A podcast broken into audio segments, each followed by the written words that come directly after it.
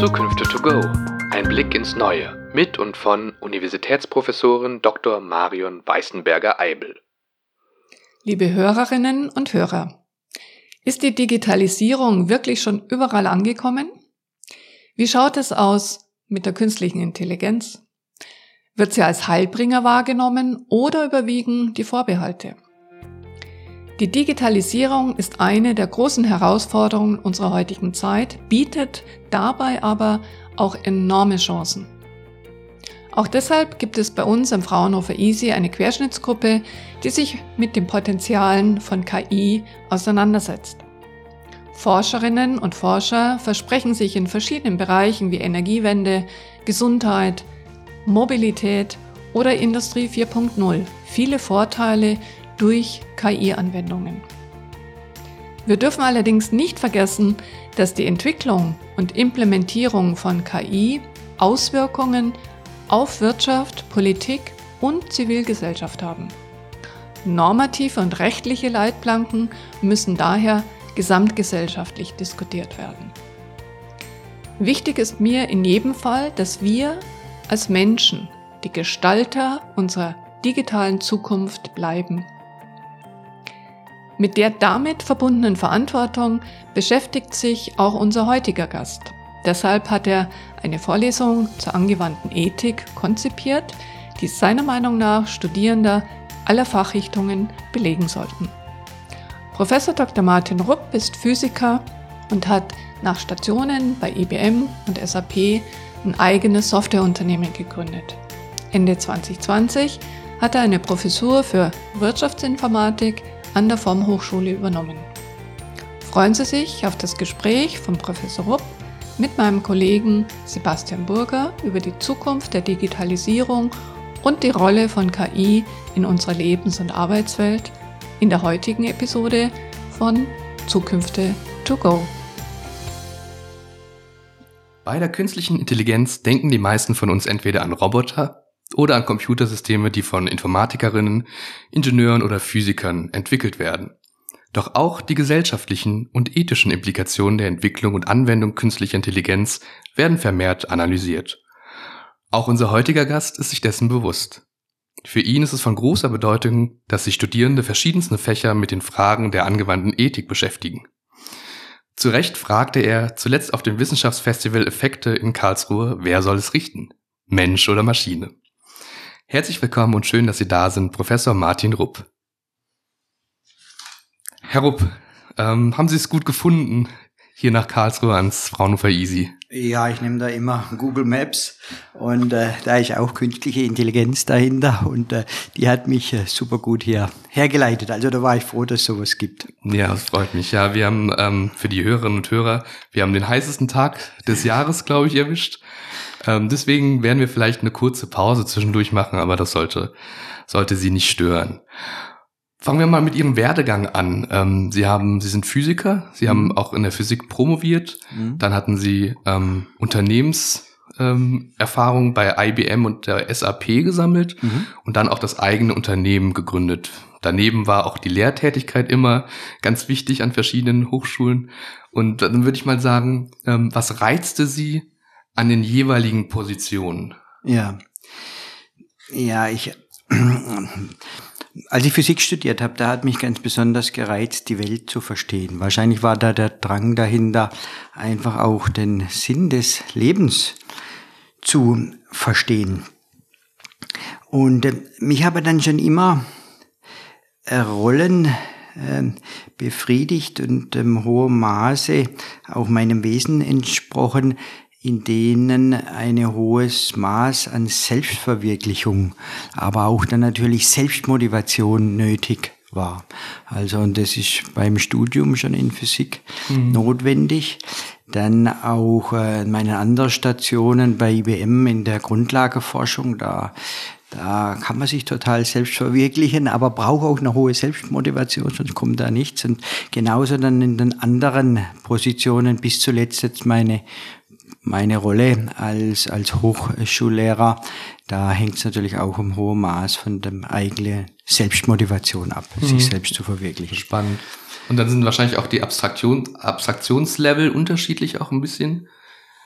ähm, was meine ich jetzt genau mit Abstraktionslevel? Von den, von den Inhalten? Ja, ja, also die, die, die Abstraktionslevel sind, ähm, sind unterschiedlich. Also der größte Abstraktionslevel ähm, hatte ich sicherlich ähm, während dem Physikstudium, mhm. weil da ist ja wirklich so, wenn man dann mal die, äh, die Moleküle, die Atome verstanden hat, dann, dann gibt's ja noch kleinere Teilchen und dann kommen die Elementarteilchen. Und wenn man ins Große, ins Große geht, kommen die Relativitätstheorie und mhm. da, ähm, da ist menschliche Vorstellungsvermögen äh, am Ende. Also da ja. geht's dann nur noch ganz abstrakt mit Mathematik die Welt zu verstehen. Ja. ja. ja, da kommen wir dann tatsächlich auch wieder bei der Philosophie raus, aber da ja. kommen wir später zu, ähm, von den Abstraktionslevel. Aber ähm, ja, das würden wir erstmal zurückstellen. Ähm, nun haben Sie die ähm, eine Professur für Wirtschaftsinformatik. Wie kam es zu diesem Schwenk, sag ich mal, von der Physik? Gut, also als ich ähm, angefangen habe zu studieren, 1985, da äh, wollte ich nicht in Karlsruhe studieren, weil ich komme ja aus Karlsbad, war mir zu nahe und ich wollte in Tübingen studieren. Und ähm, da war es so, dass die Informatik, die war ein Nebenfach der Physik. Also okay. damals gab es nicht die Informatik. Es gab schon drei Universitäten, eine davon war Karlsruhe, aber da wollte ich ja nicht hin. Tübingen war die Informatik ein Nebenfach der Physik. Und ich habe schon immer Informatik gemacht, auch schon in der Schule mit dem Apple II GS, war so ein, war einer der ersten Rechner. Und das hat sich dann auch durch das ganze Physikstudium durchgezogen, die Informatik. Ja. Und ähm, ich bin dann damals auch, ich glaube, das war recht, recht normal, würde ich sagen, für Physiker, ähm, äh, zur SAP gegangen. Damals war die SAP dann 1995, als ich dazugekommen bin, noch ein mittelständisches mhm. Unternehmen, würde ich sagen. Ja, also auch dann wirklich was, wo ich dann wieder meinem Drang, mich selbst zu verwirklichen, dann auch, auch den Raum hatte, ja. weil wir sind extrem schnell ähm, gewachsen und da habe ich dann auch wirklich das Software Engineering mhm. gelernt. Und dann kam genau der Schwenk jetzt dazu, also Informatik ist gar kein Schwenk, sondern ist in der Physik immer drin. Ja.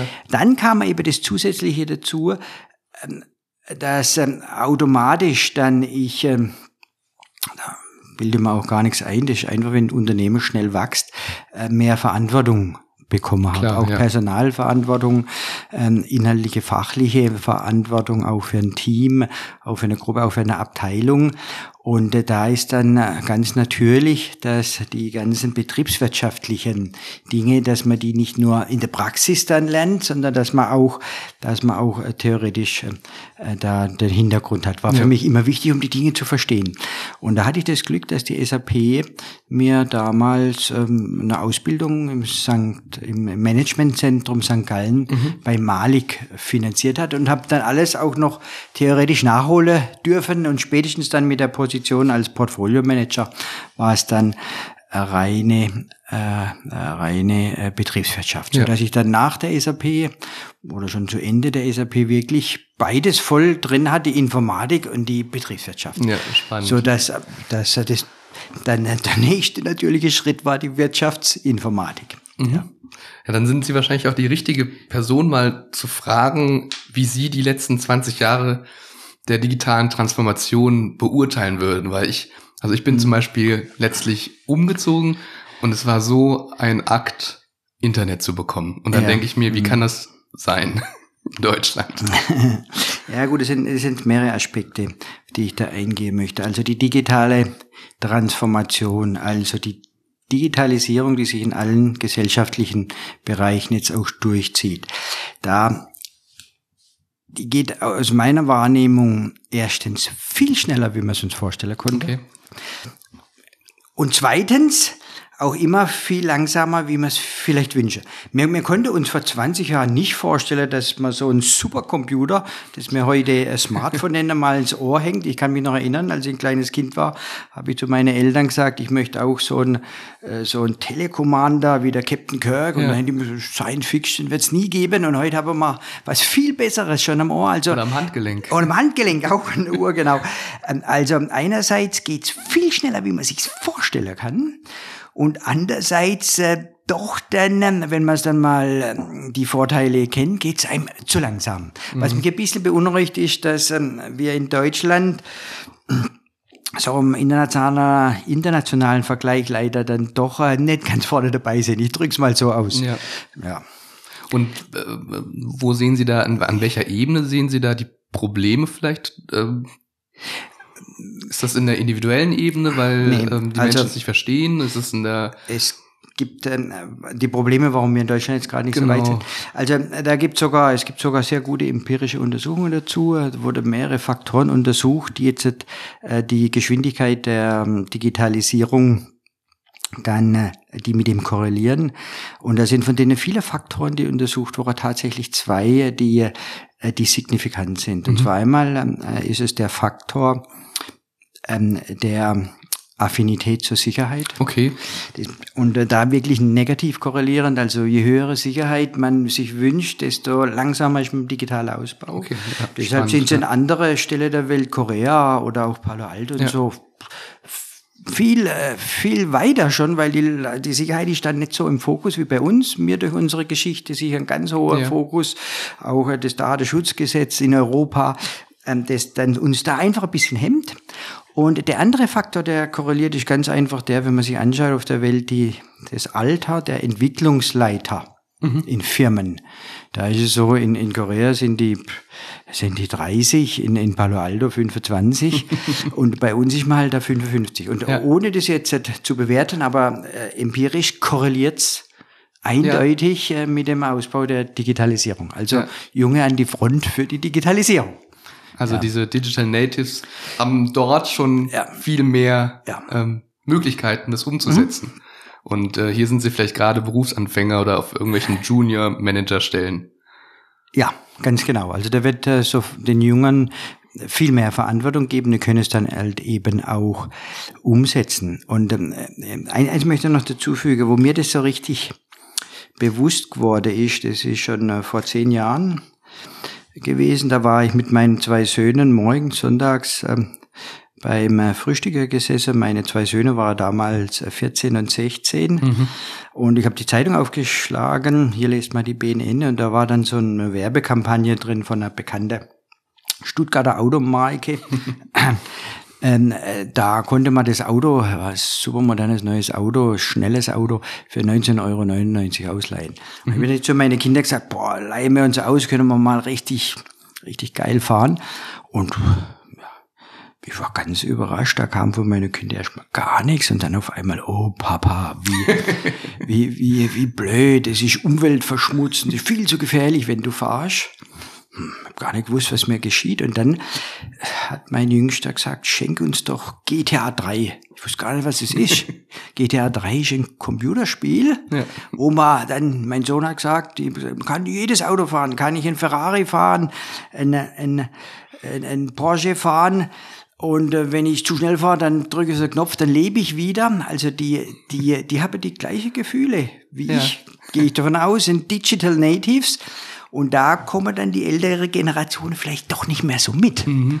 Ja. ja. das ist ja nochmal ein komplett anderes Thema, das, was sich gerade im Metaverse entwickelt oder wo gerade ganz viele Unternehmen dabei sind, das Metaverse ja. zu erschließen. Mhm. Ja. Und ich hatte ähm, letztens ähm, Frau Scheid bei mir, ähm, sie ist Betontechnologin und die hat sich angeschaut, was macht eigentlich das Metaverse aus der Baubranche? Mhm. Das sind alles Fragen, die man ja. erstmal denkt, spannend.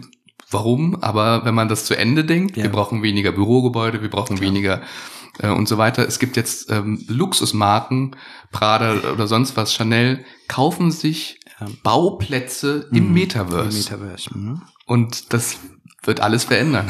Ja. Da ähm, ja, bleibt auf jeden Fall spannend. Ähm, ein anderer wahnsinnig großer äh, Faktor in der Digitalisierung ist die künstliche Intelligenz. Ja. Ähm, und ja, da verstehen erstmal viele Menschen, haben das mal gehört oder in der Tageszeitung gelesen, aber doch die wenigsten ähm, sind sich der Grundbegriffe bewusst. Was sind aus Ihrer Sicht ähm, so die, die, die, die wichtigsten Grundbegriffe und vielleicht könnten Sie so ein ja. paar davon erläutern? Ich möchte jetzt die künstliche Intelligenz auch noch in den Zusammenhang setzen, den, mhm. über den wir gesprochen haben, und zwar über digitale Transformation. Die digitale Transformation, die alles versucht, digital ähm, äh, hinzubekommen, die hat natürlich durch die künstliche Intelligenz einen riesen Boost, also richtige riesen Boost erfahren. Warum? Und das ist dann für mich auch die Definition für äh, künstliche Intelligenz. Die künstliche Intelligenz hat das Ziel, Maschinen die ähm, Fähigkeiten zu geben, so zu denken, zu fühlen, zu handeln wie Menschen. Mhm. Das ist im Endeffekt die Definition für künstliche Intelligenz. Menschliche Intelligenz denkt, handelt, fühlt, entscheidet. Und das will man jetzt künstlich machen. Und wie macht man das? Durch Digitalisierung. Und diese mhm. menschliche Fähigkeit, die in die digitale Transformation reinzubringen, das gibt dem Ganzen natürlich einen riesen Boost. Mhm. Spannend. Ähm, fangen wir mal vielleicht mit dem ersten an. Ähm, der KI liegen ja super viele Daten zugrunde ja. und deswegen hört man oft was von Big Data. Ja. Was verstehen wir darunter? Genau. Also wenn, wenn wir jetzt äh, das so sehen, dass die künstliche Intelligenz versucht genau die menschliche Intelligenz nachzuahmen, dann verstehen wir das Thema Big Data sofort. Weil wie funktioniert der Mensch? Da fließen sekündlich, stündlich äh, Milliarden Daten auf mich ein. Allein meine äh, meine Haare, die ich habe, die, die spüren ja immer, wie sie stehen. Und dann die Bilder, die ich kriege, wenn ich hierher fahre, das sind Daten, die schießen schneller rein, wie ich mich entscheiden kann. Mhm. Also da muss der Mensch schon mit den Big Data das ausfiltern, dass er überhaupt noch entscheiden kann, ja. will ich jetzt rechts oder links fahren. Und ähm, genauso ist natürlich bei der künstlichen Intelligenz ähm, die hat als Grundlage der Entscheidungen dann auch riesen, riesen Datenmengen. Und man nennt die Big Data. Äh, warum nennt man die jetzt Big Data und nicht nur einfach riesige, riesige große Datenmenge? Weil, weil die Daten, die jetzt da einströmen, auch bei Menschen, die sind halt völlig unstrukturiert. Die Daten, die einströmen können, die können richtig oder falsch sein. Ja. Und ähm, als äh, dann das Thema eben aufkommt, künstliche Intelligenz, die auf Big Data da funktioniert, muss man halt auch mit solchen solchen Datenarten, die, die nicht strukturiert sind, die falsch sein können, die schneller reinkommen, wie man sie auswerten kann, umgehen können. Und da hat sich das Thema Big Data entwickelt. Mhm. Und äh, die künstliche Intelligenz, die das dann auswertet, ist dann die Data Science. Und okay. da werden die künstliche KI-Algorithmen dann angewendet und aus den vielen, vielen Daten, die schneller reinschießen, wie das man sie auswerten kann, auch noch Entscheidungen zu treffen, und zwar die Maschine mit den Algorithmen, dass die Entscheidungen trifft. Mhm. Und dann lernt ja auch die Maschine. Ne? Da sprechen wir von Machine Learning. Also vielleicht kennen das die Zuhörerinnen und Zuhörer, wenn man öfter mit Siri spricht, versteht Siri einen auch besser. Ja, und, und, und zwar das ist dann der nächste Schritt. Damit man jetzt so Daten auswertet, da braucht man ja, Informatiker, man nennen das Algorithmen. Mhm. Und da gibt's halt die Art von Algorithmen, die, die, die muss man nicht lernen. Also so ein Algorithmus, den ich in der Schule gelernt habe, um zu multiplizieren, äh, da schreibt man halt dann äh, die, die Multiplikationszahlen untereinander und zählt sie dann zusammen. Mhm. Haben wir ja in der Schule gelernt, wie man auch große Zahlen multiplizieren kann, indem man immer die erste Zahl mit der zweiten multipliziert und dann untereinander schreibt und dann addiert. Und das ist jetzt ein Algorithmus, der braucht man, der braucht keine, der muss man nicht anlernen, sondern mhm. der ist selbstschließend. Und dann gibt's aber andere Algorithmen und auch das Gehirn funktioniert so, die müssen erst angelernt werde, um sich zu entscheiden. Also wenn ich geboren bin, ich kann, ich kann ja so gut wie gar nichts als Mensch, bin super ja, intelligent, aber ich kann eigentlich nichts und ich brauche dann sieben Jahre, um, um äh, vielleicht mal acht mal acht ausrechnen zu können. Acht mal acht brauche ich sieben Jahre, so lange muss ich lernen mhm. als Mensch. Und ähm, dann äh, war eben der Schritt, um die künstliche Intelligenz also die Intelligenz zu simulieren kündlich, dass man sich genau die Algorithmen anschaut, wie es im Gehirn funktioniert. Ja. Und die basieren halt alle so, dass eine Intelligenz angelegt ist, wie ich, wenn ich geboren bin als Kind. Und dann werde ich angelernt und dann kann ich was, kann ich nach sieben Jahren sieben mal sieben rechnen. Mhm. Und wenn dann eine Zahl kommt, die soll ausrechnen 5633 mal 7888, weiß es immer noch nicht. Könnte ja noch mal zehn Jahre lernen, wüsste es nicht. Aber ich kann zumindest eins sagen, oh, das ist eine verdammt große Zahl, die ja. da rauskommt. Also das ist das andere, wenn man dann äh, Algorithmen hat, die angelernt werden, dass sie halt nicht immer exakt eine Antwort geben können, aber ziemlich gute. Mhm, mhm. Und wie nehmen Sie die Akzeptanz dieser Technologie in der Gesellschaft wahr? Ähm, da, also es gibt ja, haben Sie schon angesprochen, kulturelle Unterschiede. Ja. Japan, wenn man ähm, in Japan über Roboter spricht, dann assoziieren die Menschen das mit Hilfsroboter. Ja. Wenn man das irgendwie in den USA oder Deutschland macht, dann ist es irgendwie der Terminator. Ja, genau. Wie, wie kriegen wir das hin? Also da, da kommt der, der kulturelle Aspekt natürlich mit ins Spiel und bei der künstlichen Intelligenz, die jetzt die menschliche Intelligenz äh, nachahmt, da kommen natürlich dann zwei Aspekte, die die zwei Ängste auslösen können. Also mhm. der erste Aspekt ähm, ist der, das hat schon äh, der Herr Schäuble, unser ehemaliger Bundestagspräsident, auf einer Enquete-Kommission für künstliche Intelligenz 2018 genauso gesagt. Sie wird dichten, mhm. also die Intelligenz wird dann, die künstliche Intelligenz wird so intelligent sein, dass man Goethe und Schiller nicht mehr brauchen. Ja. Und sie wird bewerten und richten. Also sie wird dann entscheiden, die künstliche Intelligenz, über meine Schufa-Auskunft, ob ich kreditbürdig bin mhm. oder nicht. Und da Menschen können das ja. und künstliche Intelligenz kann es dann auch. Und dann, dann gibt's halt eben die zwei Ängste. Wenn, äh, wenn sie dichtet jetzt und ich dann als äh, Dichter arbeitslos bin, also bin ich ersetzbar als Mensch. Ja. Das ist die erste Angst dass man ersetzbar ist, keinen Job mehr hat. Und die zweite Angst äh, ist, äh, äh, sie, äh, sie wird bewerten und richten. Und wenn jemand anders da über mich richtet und dann noch so ein paar Elektronen da, dann, äh, dann äh, kann das schon auf Akzeptanzprobleme bei ja. mir stoßen. Ja. Und, und, und die zwei Ängste, je nachdem, wie man jetzt mit dem umgeht, kulturell, ähm, äh, aber dann halt die Auswirkung, ob jetzt die künstliche Intelligenz Akzeptanz findet oder nicht. Ja. Und wie schätzen Sie das ein, das Problem oder, oder, oder die ganze Angelegenheit mit den Jobverlusten? Ähm, die Argumente von KI-Befürwortern, nenne ich sie mal, ist ja immer, ja, damals ähm, im vorindustriellen Zeitalter konnte sich auch niemand vorstellen, was ja. für Jobs es geben wird. Ja. Wird es so sein, dass es einfach dann in 20, 30 Jahren Jobs gibt, die wir heute überhaupt noch nicht auf dem Schirm haben? Ja. Oder ähm, wird es so sein müssen, dass ein Teil der Bevölkerung auf äh, auf ein Grundeinkommen angewiesen sein ja, wird. Jetzt ist natürlich eine sehr schwierige politische Frage, wobei ich da ganz klare Haltung dazu habe. Mhm.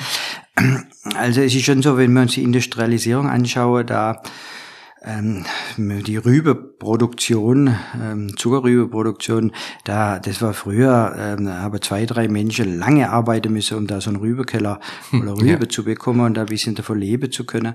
Heute macht das so ein Velociraptor, das ist also eine Maschine, riesig groß, wie ein Mähdrescher, nur noch größer, auch mit künstlicher Intelligenz, der, der äh, weiß dann genau, wie das Wetter ist, ob es morgen regnet, mhm. wann der ideale Zeitpunkt ist und der holt in der Faktor 1000 bis 5000 mehr Produktivität wie jetzt die menschliche ja. Arbeit. Und das ist natürlich jetzt, solange es noch so viel zu tun gibt auf der Erde und äh, bei den acht Millionen Menschen, da hungern viel, gibt noch viele andere Probleme, also es gibt noch genügend zu tun, deshalb ja. ist das für mich ein Segen. Und es war auch für uns in ich sage für mich in Deutschland ein Segen, weil wenn ich meine Rübe selber noch anpflanzen müsste, dann äh, könnte ich nicht mehr viel machen in meinem Leben. Ja. Das haben ja unsere Vorfahren vor drei, vier Generationen alle selber machen müssen. Also ist es für mich wirklich ein, ein Segen, die, die Industrialisierung. Auf der anderen Seite heißt es aber auch, dass äh, dass äh, die politischen Systeme, so wie sie heute sind, natürlich äh, das wäre ein reiner Zufall, wenn sie der neue Situation, dass, dass wir vieles nicht mehr machen müssen, ja. sondern andere künstliche Intelligenz für uns machen, die, die wird natürlich dann nicht mehr gerecht. Das wäre ein reiner mhm. Zufall. So dass man schon immer mehr darüber nachdenken muss, dann wie, wie man den Wohlstand, ich sag mal den Wohlstand, ja. wie man den Wohlstand gerecht verteilt. Ja. ja. Also ich glaube, es ist wichtig, einfach zu sensibilisieren, dass wir einen kritischen Umgang brauchen. Also ja. die Extremsituation, also die Extrempositionen bringen uns, glaube ich, nicht weiter. Ja.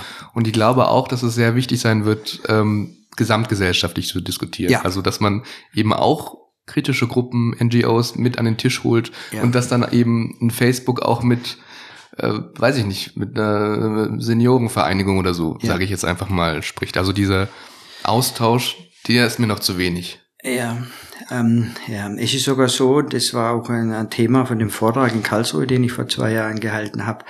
Äh, Wer soll es richten, Mensch oder Maschine? Es geht ja da um die, um die Verantwortung letztendlich.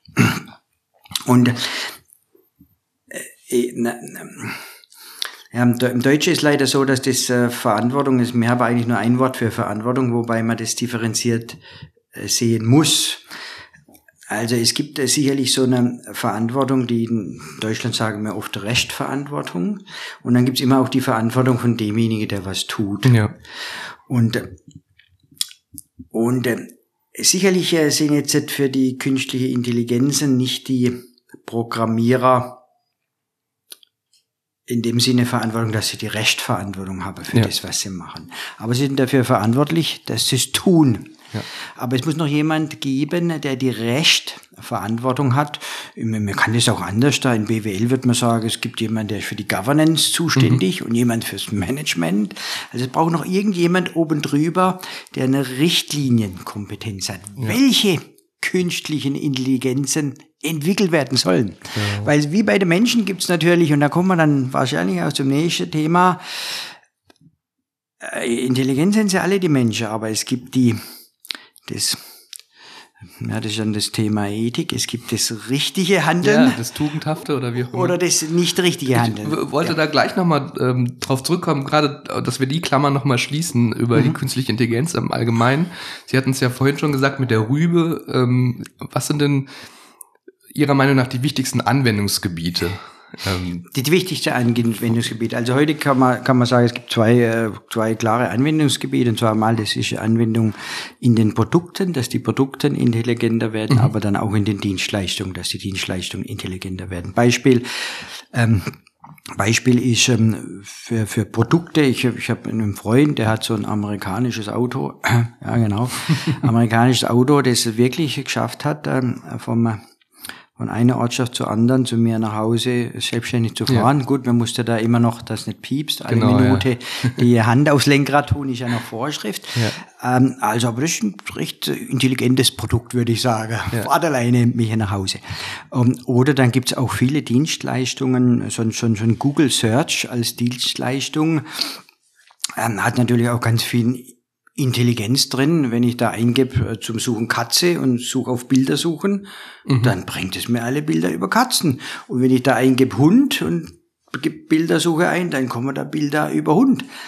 Und, und nicht alle Bilder, die da angezeigt werden, hat ein Mensch vorher gesagt, das ist eine Katze, das ist ein Hund, sondern die künstliche Intelligenz findet meistens dann im Bild, ah, das ist ein Hund oder das ist eine Katze. es sei denn, ähm, sie bekommt ein, ein Brot, ähm, das eher aussieht wie ein Hund als wie eine Katze. Ne? Also das ist irgendwie so dieses klassische Problem, ähm, dass äh, wenn man quasi zwei Wahlmöglichkeiten gibt, Ja. dass dann die künstliche Intelligenz versucht, das in eine Richtung zu, also das habe ich irgendwo mal gelesen. Ja gut, Richtung ist halt so, das ist ja nicht dann ähm, lernende künstliche Intelligenz und Mhm. Sie können sich vorstellen, wenn, wenn Sie ein kleines Baby, ein Kind sind und dann das erste Mal da so ein Tier über die Straße und dann Ja. sage ich, äh, äh, und meine Mutter sagt mir dann, das ist eine Katze. Dann sage ich, ich freue mich, ist eine Katze. Und jetzt läuft das nächste Mal ein anderes Tür über die Straße, wo man meine Mutter noch nicht gesagt hat, was ist. Dann sage ich, Katze, Katze, Katze. Ja. Dann sagt meine Mutter, nee, nee, das ist ein Hund. Gut, dann kann ich schon Hund und Katze unterscheiden. Wenn dann ein Schwein kommt, dann bin ich ein bisschen, Genau. äh, dann weiß ich nicht, was ich machen soll und was ist jetzt Hund oder Katze, bis mir irgendjemand sagt, das ist ein Schwein. Und so ist natürlich auch mit der künstlichen Intelligenzen, insbesondere die, die ähm, angelernt werden müssen. Da ist die entscheidende Frage und deshalb auch braucht man die Governance, also äh, jemand mit Richtlinienkompetenz oben drüber, ähm, was, was, äh, was da angelernt wird. Weil Ja, man kann genau. sowohl Gutes wie auch Böses anlernen. Ja. Äh, Also wenn so Intelligenz der Mafia, und die nehmen sie ja auch da in die Hände, weil die machen vielleicht, die lernen die vielleicht anders da an wie hier das Fraunhofer-Institut. Und also ein Anwendungsbereich, den Sie schon angeteasert haben, Sie haben ja gesagt, dass es noch viel zu tun gibt auf der Welt, Mhm. ähm, finde ich auch sozusagen KI zu nutzen, um ähm, die nachhaltige Entwicklung Ja, ähm, anzutreiben. Also absolut. im Energiebereich, äh, im landwirtschaftlichen Bereich, wenn wir an, an Pestizide denken, die dann nur punktgenau an die mhm. Pflanzen gespritzt werden oder, oder gewässert werden. Also da gibt's glaube ich, auch noch viel Potenzial. Ja, also es, es gibt unendlich viel Potenzial, sage ich mal, für die künstliche Intelligenz. Ist eben nur die Frage, was ist die, ich will jetzt Wort einfach nochmal sagen, was ist die ethisch richtige mhm. künstliche Intelligenz, äh, die wir wollen. Und natürlich ist für uns ist jetzt sehr wichtig die Nachhaltigkeit, haben wir jetzt kapiert, wenn nach einem halben Zeit des Jahres schon die Ressource der Erde verbraucht sind, dann wird es langfristig nicht, nicht gut gehen. Ja. Und ähm, natürlich wünsche ich mir jetzt, dass, ähm, dass die künstliche Intelligenz ähm, für die gute Ethik wer das richtige Handeln ja. gesetzt wird. Genau, und da kommen wir jetzt ähm, zu dem zweiten großen Frageblock. Denn wir haben ja gesehen, dass auch wenn es jetzt eine Verzögerung gab, aber die moralischen Fragen im Bereich Digitalisierung und KI die kommen jetzt an, glaube ich. Ja. Zumindest in den, ja, in den äh, Tageszeitungen und in der, in der, im Fernsehen. Ja. Und es, es wird, glaube ich, immer mehr klar, dass die Bearbeitung dieser Zukunftsfragen eben nicht nur den Informatikerinnen und Informatikern ja. Überlassen werden darf, auch zum, zum Selbstschutz. Das kann, ja. Also das können wir denen nicht äh, zumuten, sage ich mal, sondern es ist eben diese sozial- und ähm, geisteswissenschaftliche Expertise. Ähm, das sagt auch zum Beispiel Thomas Beschorner, der ist Leiter des mhm. ähm, Instituts für Wirtschaftsethik ja. an der Uni St. Gallen, ja. weil Sie es vorhin gesagt haben. Ja. Und ähm, genau, da würde ich erstmal ganz offen fragen, welche Rolle kann oder soll Ethik denn spielen? Sie hatten es auch schon angeteasert mit dem Verantwortungsbegriff. Genau, es geht, es geht ja um die Verantwortung. Und zwar, es gibt die, die es tun, die Programmierer, Data Designer, die, die entwickeln den Algorithmus. Aber welche Ethik dann der Algorithmus hat, ob er etwas Gutes tut oder Schlechtes tut. Ähm, da muss oben drüber eine Richtlinienkompetenz oder Betriebswirtschaftler würde sagen eine Governance mhm. oder irgendjemand, der die Restverantwortung hat. Und wer hat bei uns immer die Restverantwortung? Das hat letztendlich in Deutschland ist ja demokratisches System die Gesellschaft. Ja. Und da wird dann im Bundestag letztendlich dann entschieden, was äh, ja, letztendlich welche Ethik mir auch dann äh, zu leben habe über die Gesetze, die die Richtlinie Kompetenz ist. Ja. Und genauso muss jetzt äh, auch äh, die, äh, die, das Governance, die Regierung, da die Richtlinien schaffen für die ethisch gute, ethisch korrekte mhm. künstliche Intelligenz. Und das ist natürlich eine, äh, riesige Aufgabe. Ja, klar, kann ich mir vorstellen. Ähm, also es, es gibt äh, mittlerweile auch ein Institut für digitale Ethik ja. ähm, an der Hochschule der Medien. Mhm. Und ähm, Oliver Zöllner und Tobias Keber bezeichnen das Ziel einer digitalen Ethik die Ermächtigung zum guten Leben. Ja, mhm, genau. Und das könnte man ja sozusagen als Leitbild für ja. KI an. Das fand ich ganz irgendwie ja. ähm, eigentlich ein ganz plastischer, ja. plastischer Ansatz. Ja. Und wir sehen es auch noch, was ich immer dann äh, ähm, meinen Studierenden erzähle, ist, Ethik spielt eine ganz große Rolle bei der künstlichen Intelligenz. Es gibt ja da auch in der äh, Star, Star Trek Serie, da gibt's ja den Commander Data. Mhm. Commander Data ist ja so ein Android. Und, und dann gibt's noch den, ähm, den Picard und den Captain Kirk und die, für mich jetzt, ich sag's einfach mal so, das sind ja Menschen, denen alle auch noch der Mensch so was Schurkenhaftes in sich. Kann ja, jeder Mensch kann ja auch. Klar. Hat beide Seiten, ja. ja. Der Commander Data für mich aber, der ist irgendwie so programmiert oder der hat so eine Ethik oben drüber über seine Intelligenz, der würde niemandem was antun. Okay. Ich glaube, da würde er vorher zerbrechen dran. Also da sieht man, der künstliche Intelligenz, mhm. äh, dem ist eine Ethik äh, mitgegeben worden, die fast besser ist wie jeder Mensch, der sie, der sie lebt, weil er es einfach oben drüber hat.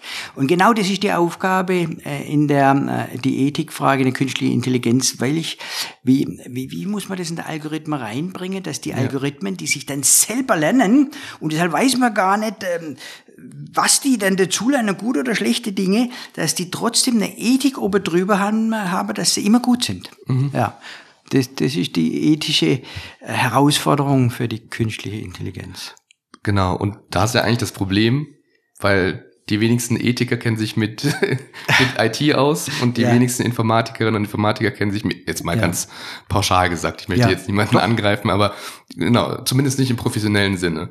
Also anders gefragt, wer sollte sich denn mit angewandter Ethik befassen? Ja, das ist ein interdisziplinäres Thema, deshalb ist es sicherlich so, äh, dass man die Teams interdisziplinär zusammenstellen muss, weil es mhm. eben die Kompetenz heute, früher gab es auch keine Wirtschaftsinformatik, weil es ja, die, genau. weil es die jetzt momentan noch nicht gibt. Und ähm, das muss jetzt halt eben auch ähm, erarbeitet werden. Und die Bundesregierung hat ja gerade viele Forschungsgelder für künstliche Intelligenz und künstliche, die Strategie der künstlichen Intelligenz freigegeben. Und da ist ein ganz besonderer Schwerpunkt die ethisch korrekte künstliche Intelligenz mhm. zu entwickeln. Also wir wollen dann, äh, oder unsere Regierung, auch die EU, wir wollen vielleicht verglichen mit anderen, äh, die, die ethisch korrekte künstliche Intelligenz haben. Die Amerikaner sind jetzt schon weit voraus der Algorithmen für künstliche Intelligenz, ja. aber wir, wir machen die ethisch korrekte. Zumindest als Vision. Mhm. Ja, und da muss man interdisziplinär zusammenarbeiten, weil es in der Tat so ist, dass auch ich das ganze Thema Ethik erst in meiner Rolle letztendlich als Dekan dann äh, mal richtig mich damit auseinandergesetzt habe, als auch ich dann im, im Studium, das Studium erweitert habe durch ähm, Business Ethik. Mhm. Ja, ja spannend. Und, und äh, und so muss man das zusammensetzen. Also man braucht ja wirklich beide, ja.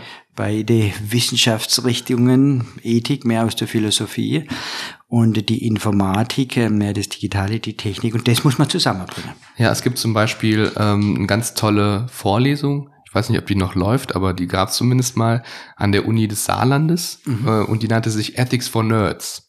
Ethics for Nerds. Ja, Ethics for Nerds. Also da ja. tatsächlich die Computer-Nerds in Anführungsstrichen. Ja. Ähm, und das hat ähm, ein wissenschaftlicher Mitarbeiter konzipiert. Ja. Der ähm, sowohl in der Informatik als auch in der Philosophie gerade promoviert, oder ich ja. weiß gar nicht, ob der schon fertig ja. ist, aber mhm.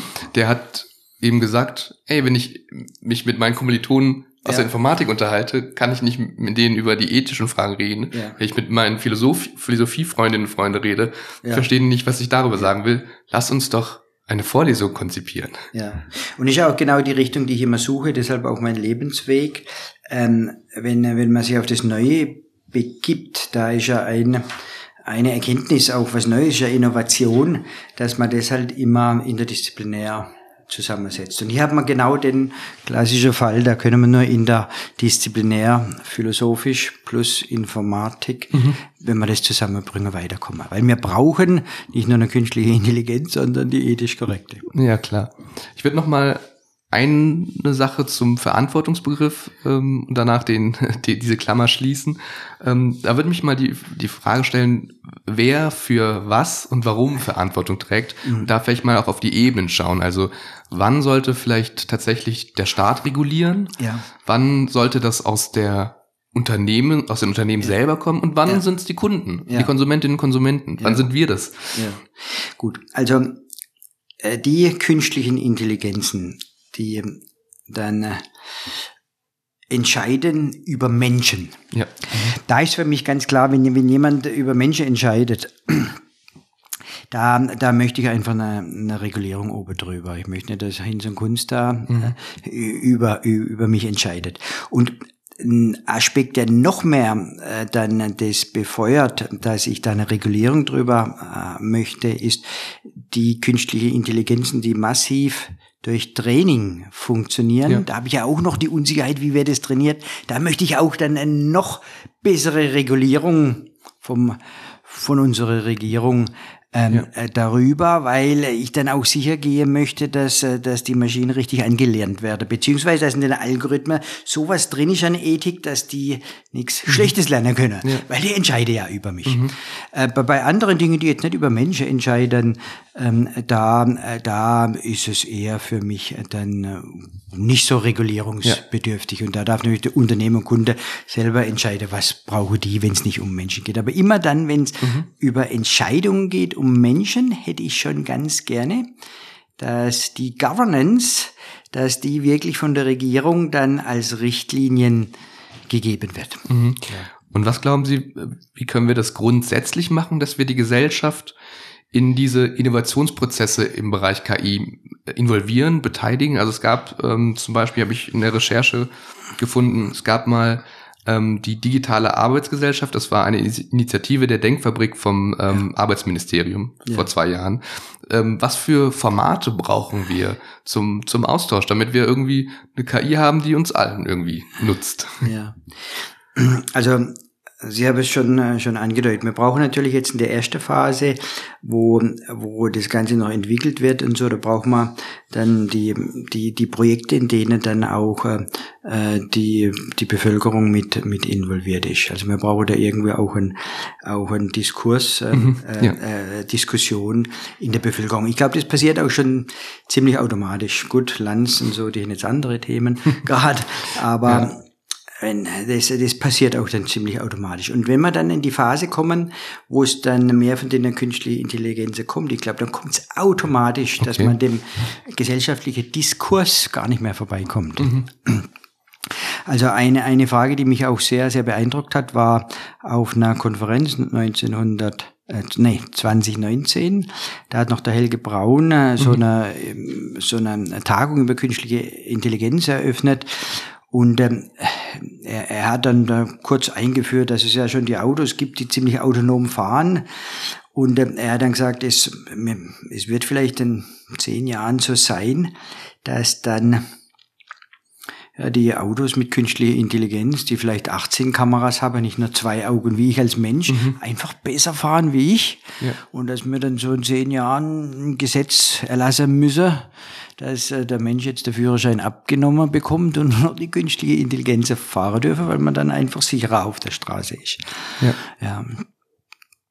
Und äh, das, äh, das sind dann auch genau die Themen, weil da geht es dann auch um, um, um Leben, um, um, um, ein, um Autos, die über Menschen entscheiden letztendlich dann auch über, durch das, wie sie fahren, wo ich mir doch noch starke Governance äh, mhm. wünsche. Ja. Was auch ein interessantes Thema ist, was ich ähm, mir angeschaut habe, ist die Frage, wie Unternehmen eben Systeme bauen können, die niemanden, die die Nutzer nicht ausnehmen, benachteiligen, mhm. abhängig machen.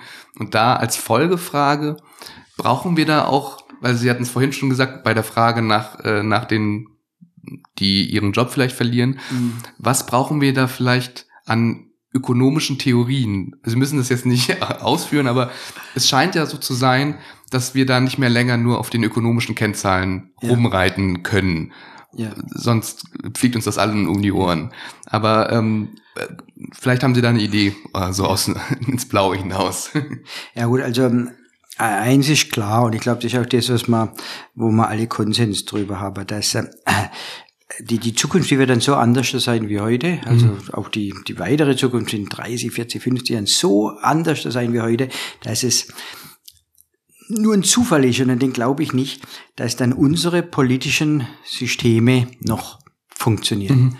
Und, und äh, deshalb wird es einfach meiner Meinung nach äh, so sein, dass jetzt weniger Ausgleich passiert auf das, wie es heute passiert, Geld gegen Leistung. Mhm weil die Leistung macht halt künstliche Intelligenz und es dürfte dann auch nicht nur die da was davon haben, die die künstliche Intelligenz besitzen, ja.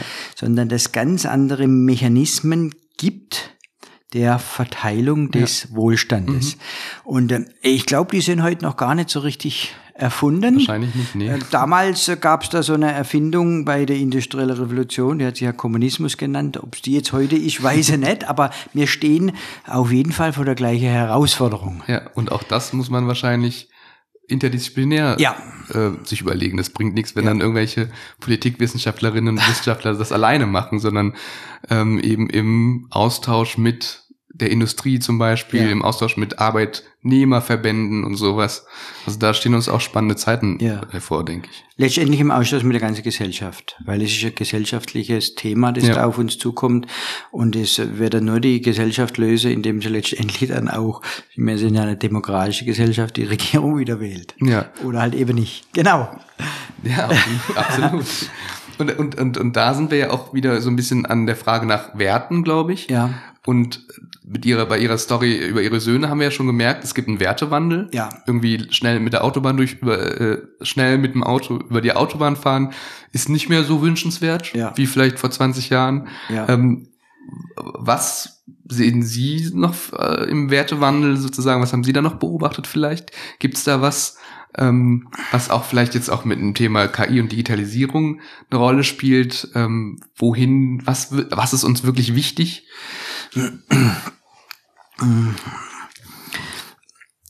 Ich gehe davon aus, dass es einen radikalen Wandel gibt. Ähm, dahingehend, dass ähm, wir Menschen dann immer mehr verstehen, jetzt tue ich wirklich, werde wirklich sehr philosophisch, ähm, äh, dass, ähm, dass wir immer mehr verstehen, dass die Realität dass, dass die im Kopf entsteht. Mhm. Die Realität ähm, bei mir, die steht in meinem Kopf. Ein anderer Mensch, also wenn Sie jetzt hier sitzen, Sie sehen es vielleicht gerade ganz anders ja. wie ich. So. Und, und wenn klar ist, dass alles nur im eigenen Kopf entsteht, dann, dann, dann, dann bin ich ja oder ist der Mensch gar nicht mehr so an das Materielle außer gebunden, solange es ihm gut geht. Da reicht dann wirklich auch so eine, man nennt es so Virtual Reality Brille, mhm.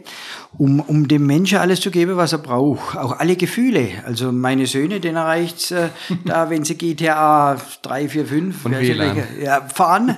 Und ich will halt noch, weil ich halt doch noch ähm, eher am Sandkasten groß geworden bin, ich will halt noch ins echte Auto sitzen und will das auch riechen, das echte Auto. Aber da wird es einen Wertewandel geben, der sich darin begründet, dass ich das so sehe, dass die Realität im Kopf entsteht. Mhm. Und um die Realität im Kopf entstehen lassen, brauche ich halt kein echtes Auto, um die Gefühle zu bekommen, sondern da, da reicht, da kann mhm. die virtuelle Welt völlig, völlig reichen. Und das ist dann natürlich, also was dann alles auf uns zukommt, dann wandelt das, ja, das, das, das, das, das, das habe ich, hab gar keine Vorstellung, weil das wird gigantisch sein. Und äh, vielleicht dazu noch, ähm, wie kann dieses Zusammenspiel zwischen analog und digital gelingen? Also wir haben es jetzt irgendwie mit dem Homeoffice ähm, gemerkt, jetzt kehren die, kehren die Leute zurück, sind irgendwie zwei ja. Tage die Woche im mhm. Büro, äh, legen dahin die Präsenzmeetings und arbeiten dann konzentriert zu Hause ihre, mhm. ihre Aufgaben ab. Mhm. Dieses Zusammenspiel, klappt das auf Dauer oder muss man sich irgendwie entscheiden? Ich, ich glaube, wir müssen uns nicht entscheiden, weil ja. wenn man den Gedanken folgt, Realität entsteht nur im Kopf, dann, dann ist es ja egal, ob ich mich jetzt über, über eine virtuelle Umgebung wie das Holodeck bei Star Wars in der Welt sehe, die ja dann wirklich nicht real ist. Aber in meinem Gehirn ist das völlig real oder ob ich jetzt wirklich physisch in einem Office sitze. Ja. Und äh, weil es im Gehirn dann eh zusammenkommt und ich gar nicht unterscheiden kann, was ist real, was ist okay. nicht real, weil im Gehirn entsteht ja die Realität, ähm, ist es überhaupt keine Frage für mich, Unterschied zwischen digitale und analoge Welt. Für einen Physiker ist es oder so, dass, dass nach so einem Physikstudium mal völlig desillusioniert ist über die Welt. Weil, weil, die, weil die Welt, jetzt, ich sage es einfach nochmal als Physiker, äh, die, die ist nicht so, wie wir es sehen, wie wir es vorstellen. Ich, ich, ich denke, sie sind jetzt was Festes vor mir. Aber da wissen wir ja schon, auch wenn man Röntgenstrahlen auf sie sendet, die gehen ja alle durch. Sie sind überhaupt nicht fest. Und dann sieht man vielleicht ein paar Atome und wenn man dann noch mehr mit höherer Energie drauf sieht, dann sieht man, da geht ja auch alles durch. Durch die Atome ist ja auch nichts drin. Ist alles auch nur nichts. Ja. Und dann ist da ein kleiner Atomkern, wenn man da noch mit höherer Energie drauf schießt, wie sie es in CERN machen, da geht da auch alles durch.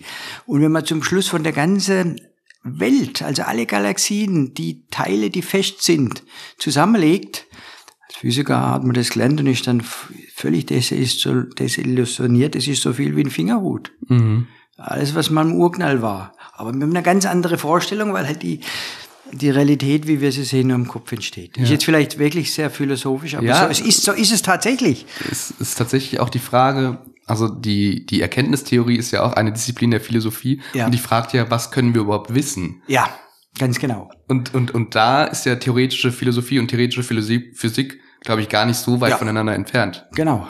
Und, und das, das ähm, Interessante dann, ich habe mit angefangen mit meinem Physikstudium, äh, äh, wenn man, also, je länger man das macht, man kommt, man kommt immer, immer dann zu dem, zu dem Einstein auch äh, gekommen ist, je mehr man nachfragt, was ist jetzt dahinter, was, was wird passieren, was kann passieren, dass, dass, dass man dann genau ihn zitiert, ich, ich weiß, dass ich nichts weiß. Obwohl ich immer mehr weiß, aber ich weiß, dass ich nichts weiß, ja.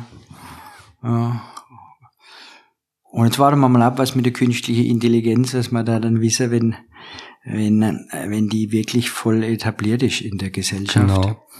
Ja, wir haben die ganze Zeit schon über die Zukunft gesprochen, Aber ähm, was meinen Sie, wie können, wie kann die KI jetzt konkret in der Gestaltung einer guten Lebens- und Arbeitswelt, wie können wir das nutzen? Wie können wir uns das zunutze machen? Weil wir ja auch immer noch die Menschen sind und, und KI wollen wir ja auch irgendwie für uns benutzen, glaube ich. Ja. Ja gut, wir, wir können überall die, die künstliche Intelligenz einsetzen, um, um uns das Leben, das machen wir ja jetzt schon ja. auch durch die Industrialisierung, um, um das Leben äh, lebenswerter zu mhm. machen für uns. Das ist äh, meine große Vision, dass wirklich dafür benutzt wird. Deshalb brauche ich auch eine gute Ethik für die künstliche Intelligenz, dass fürs Gute benutzt wird. Und äh, und es, es, es gelingt uns ja auch in vielen Dingen. Also für mich war es äh, eine Erleichterung heute, Google Maps zu haben und hierher zu finden, ja, ohne, ohne große Aufregung jetzt, weil ich weiß, die, die Intelligenz, der vertraue ich mittlerweile so, die führt mich hier, mhm. hierher zum, zum Fraunhofer Institut. Was würden Sie sagen? Sie haben ja schon ein bisschen über Ihren Werdegang gesprochen und über Ihre verschiedenen Positionen. Ähm, wie tragen Sie persönlich zu einer wünschenswerten Zukunft bei? Was ist da so Ihre Herzensangelegenheit? Ja, gut. Ich glaube, das ist jetzt auch in meinem Lebensweg dann schon ablesbar. Vielleicht kommt man, wenn es dann, wenn man dann, wie sagt man, ins reifere Alter kommt, ich bin jetzt 58, dann automatisch dazu. Also mir gibt's jetzt der meiste Sinn, dass ich ähm, dass ich äh, in der Hochschule, dass ich da den jungen Menschen ähm, was, was mitgebe, damit die, äh, die ein glücklicheres Leben leben können. Und das ist halt eben das mhm. Thema, was ich denen mitgebe, Bildung. Aber wirklich im ja. Humboldtschen Sinne nicht nur Wissen vermittle, sondern, sondern auch Kompetenzen, die ihnen dann ermöglichen, ähm, im Leben da leichter, glücklicher äh, voranzukommen. Genau, also wieder das, was ich vorhin schon gesagt habe, äh, zum guten Leben ermöglichen. Genau, zum guten Leben ermöglichen. Ja. Natürlich nur ein ganz kleiner Rahmen ja. bei den acht Milliarden Menschen, die paar Studierende, die ich dann da habe. Aber denen, äh, da ist wirklich meine, äh, mein, mein Beitrag für die Welt, dass ich denen einfach Kompetenzen mitgeben ja. möchte, damit sie ihr Leben durch Bildung besser leben können. Das ist doch auch ein schönes Anliegen. In der Zukunftsforschung sprechen wir ja auch von verschiedenen Zukünften, also wirklich ja. ähm, im Plural mhm. und ähm, Pfade, Pfade dahin und verschiedene Zukunftsbilder. Mhm. Was würden Sie sagen, was darf auf Ihrem persönlichen Zukunftsbild nicht fehlen? Ja, also äh, mein, mein Zukunftsbild das sieht so aus. Ich weiß, dass das ein sehr optimistisches, manche sagen vielleicht auch blauäugiges Zukunftsbild ist, aber so, so stelle ich mir die Zukunft vor. Und es ist ja wichtig, dass man sich erstmal vorstellt, sonst wird es ja nicht kommen. Da, da gibt's äh, drei Dinge. Und zwar, es gibt keinen Hunger mehr auf dieser Welt. Mhm. Da braucht man sicherlich sowas wie Industrialisierung, Digitalisierung, sonst können wir die acht Milliarden Menschen nicht mehr ernähren. Also kein Hunger mehr.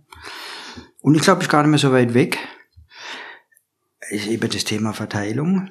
Dann das zweite Thema, und ich denke, da hilft Digitalisierung auch massiv, das ist Frieden auf dieser Welt. Mhm. Und äh, da hilft Bildung und Kommunikation, äh, hilft da meiner Meinung nach immer. Ja. Und das dritte Thema, das ganz wichtig ist, und das, das äh, darf von keinem Zukunftsbild meiner Meinung nach fehlen, ist dann das Thema Nachhaltigkeit.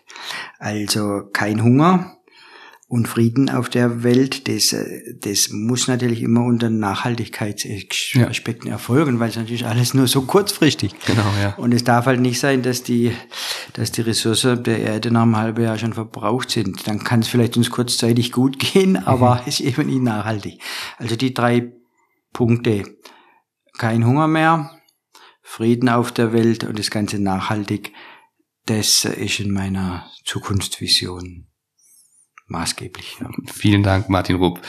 Das war ein super interessantes Gespräch über KI. Wir mal so ganz grob umrissen, was für Begriffe wir eigentlich, ähm, was es äh, für Begriffe alles geht. Und dann haben wir diese ganz, ganz wichtige Frage gestellt nach der Verantwortung, nach der Ethik ähm, und auch wer sich damit befassen sollte. Das fand ich auch wahnsinnig spannend. Und zuletzt haben wir über die Zukunft gesprochen.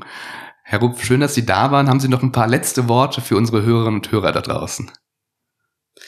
Ja, also ich, ich wünsche mir, dass, äh, dass die ganze Menschheit ähm, eine positive Vorstellung der Zukunft hat, weil es muss erst vorgedacht werden, dann, dann kann es passieren. Vielen Dank, Professor Dr. Martin Rupp. Zukünfte to go. Ein Blick ins Neue mit und von Universitätsprofessorin Dr. Marion Weißenberger-Eibel.